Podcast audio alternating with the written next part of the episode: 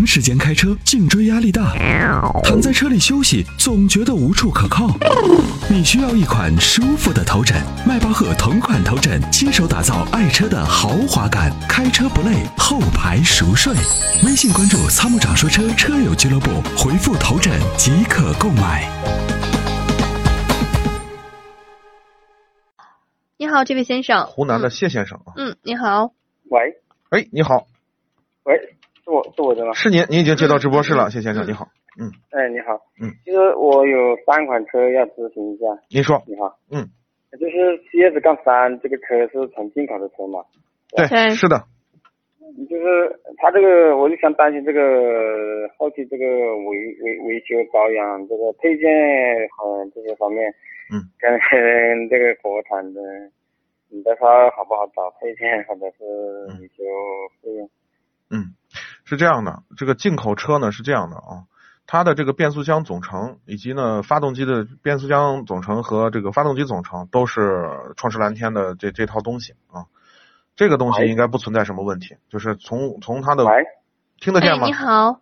听得见吗断？断续续的声音，这个，嗯，断断续续的。你找一个信号稍微好一点调的调。整一下信号啊。嗯嗯，好，对，对于这种小众的进口车型来讲的话呢，它的变速箱就目前我们了解到，它的变速箱和发动机总成都是通用的，就是跟它的现款的 CX 杠四和 CX 杠五用的是一样的东西。所以呢，哦从它的这个从从它的动力总成上来说不存在什么问题。你要担心的是什么呢？它的外观件。你比如说，我把前保险杠撞碎了，哼，对吧？雾灯撞碎了，可是这个东西呢是是是是是是少的，因为它的这个全国的销量也没有多少。所以呢，它可能就会有存在，可能你要等一等，就比如说一旦撞坏了的话，你要从从日本发货，那可能从日本广岛发货，可能需要一个月时间，你就要等，就存在这个问题。从动力总成上的日常保养的这种，什么比如说什么滤清器啊这些东西，易损件这些东西应该问题不大啊。嗯对，明白了。嗯嗯嗯，这个呃，这个是它这个耐用性和保养，反正耐用还是耐用嘛，应该这个毕竟是进口的。对，没问题。现在国产车和进口车的差距不大啊，尤其是这种大的这种车企，所以对他们对质量把控的这种体系还是非常严的啊，这个不存在什么问题，没有那么大的差距。嗯嗯。嗯，嗯那那我还想问一下另外一个车，就是四零八一点六 T 和一点八，这两个怎么怎么选呢？四零八的一点六 T 和呃一点八自吸，对不对？肯定一点八自然吸气嘛，我知道六 T 的嘛，嗯两个嗯两款嗯两个嘛。对，这两个车，这两个动力总成毫无疑问去选一点六 T 的。哦一点六 T 呢，哎这个听得见吗？啊，你你你你我你说，啊，一四零八的一点六 T 和一点八的自吸，毫无疑问去选一点六 T 的。无论是这个动力，还是油耗，还是这个这个呃呃这个发动机的这个技术含量，都远远要超过一点八的自吸。啊，嗯这个一点六的动力总成呢是跟宝马共同研发的，这个动力响应非常好，是的，这个啊相调水也是这样的。对，非常好。所以呢，这毫无疑问去选一点六 T。嗯在一点一点六 T 的保养要要特别注意什么东西？嗯，把机油、润滑油一定要用好的。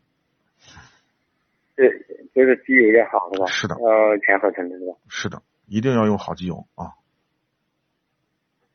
喂，嗯，听得见吗？一定要用好的机油好的机油。就保养一定要一定要舍得花钱啊！就当然不是说是盲目的就花很贵很贵的钱，就是一定要就是 OK，该花的花到该花的就花到不要心疼。嗯嗯。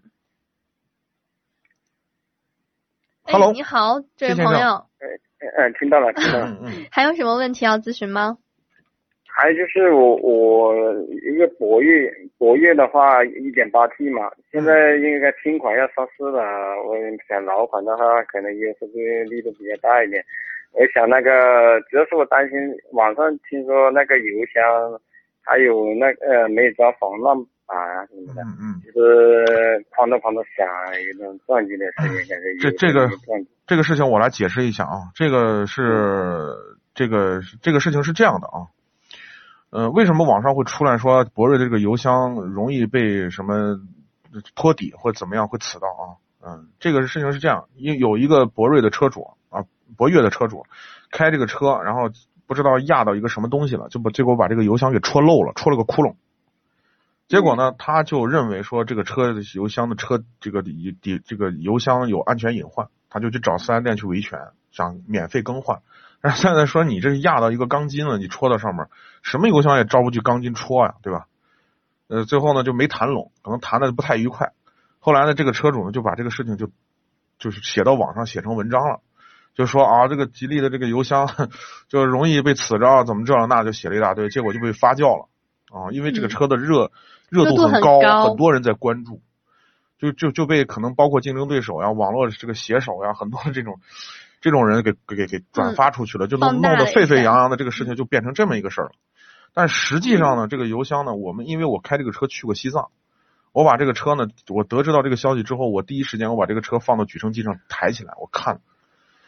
实际上呢，这个油箱呢是 OK 的，非常 OK，它不存在这种所谓的最低点，也不会说是因为什么样的去刺到。如果真是有异物钢筋去戳它，哪个油箱也招不住这样戳啊！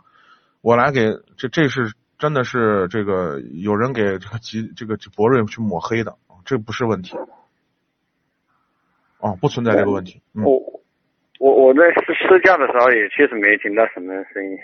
没没有这个问题，偶尔有偶尔有个别的车主听就是反映说，博瑞的油箱有那种液体对液体那种声音，那个是呃油箱的这种里头的这种格格出现的可能问题啊，有个别现象就出出现这种问题，但是批次性我没有发现。嗯，那我还有还有一个问题，它它这个保啊、就是配件配件说是比较贵吧，就是说保保险要买的比较齐，是嗯对有这个问题。对，因为吉利的这个现在目前的这两个拳头性的产品，它用料还是比较厚道的啊。你像大灯用的法雷奥的法大灯，大家都知道法雷奥的这个供应商呃这个供货商都是像奔驰、宝马这样的品牌啊。嗯，所以呢，我们有理由相信这个配件不便宜。我们确实也问了一些嗯，所以呢，建议大家呢，就是把保险买齐。一旦出现一些事故的时候，就保险理赔的时候，因为毕竟呢，相对来说，这个不选择吉利这样的车主，相对来说可能对于这个这个配件的花费上，可能没有那么大的接受能力啊，就相对来说会担心说啊，它这个车中好贵，对，呃车卖的不贵，但是配件很贵，对吧？所以心理上有很大的落差，无法接受。所以我建议呢，把把保险还是买齐。嗯，喂，那、哎，你听得见好，吗？能听到吗？嗯，你听到了？对，嗯，阿波罗说建议你把保险买齐。嗯，要买大概主要是买哪些保险？就就就常规的这些保险还是？车损险呀，你像车损险呀，这个新车你买划划痕险呀，对吧？像这些险你都可以买啊，都然后包括第三者责任险、盗抢险，我建议都买上。嗯嗯，嗯，玻璃玻璃的玻璃险我觉得问到问题不大。你如果你如果你行驶的这个这个路况主要都是在城市，很少去国道，我觉得倒问题不大，因为城市里头很少有这种石头能给你崩起来，去伤你的玻璃，对吧？嗯这种概率很低很低。呃，反倒是我觉得你把自燃险可以买上，因为呢，因为呢，我们也不能保证说，因为起火这种事情，这是有概率的，就是哦，是有概率的就，是嗯就是每年都要买是吧？我现在发现有些车，有些人第一年买的就比较全，第二年、第三年就会买的少了保险。对，保险本来就是预防万一的，你哪知道你哪一天会出现什么问题呢？你哪一天你哪知道你会不会撞着一个人呢？对吧？所以 我觉得这种东西，嗯、怎么理解的问题啊。有些人呢，可能就是觉得自己的技术 OK，我停车也都 OK，我我我我我我我可能很少出现这种问题，我白花那个钱。但是我总觉得，嗯你也不知道未来会发生什么，该买的还是要买，好吧？嗯嗯嗯，好，感谢您的 Hello，谢参与先生，嗯，感谢你，，我还嗯，还有一个问题，还有一个最后一个问题。嗯嗯，您说，喂，您说，您您说，我听得见。嗯嗯嗯，我我还有最后一个问题，就是它这个油耗比较高啊。呃，我是想就是说油耗高的话，呃，平常怎么注意开车，怎么使它能够尽量油耗低一点？油耗高呢，第一呢，就首先呢减少拥堵的路段，这是这是这是嗯最直接的、最有效的节省燃油的方法。第二呢，嗯就是你火花塞的点火强度要够，那燃烧充分了，它自然就有省油了。另外呢，就是你的汽油滤清器啊，就是汽油滤清器要定期更换，因为你汽油滤清器脏了以后，它会增加汽油的阻力，阻力压力下降的话，雾化效果不好，同样会增加油耗。嗯，另外，哦节气门的倾斜程度啊，这都会影响油耗。然后还有你的驾驶习惯，啊，驾驶习惯，动不动一脚油踩到底，那肯定油耗下不来。嗯这个是综合综合方面的问题。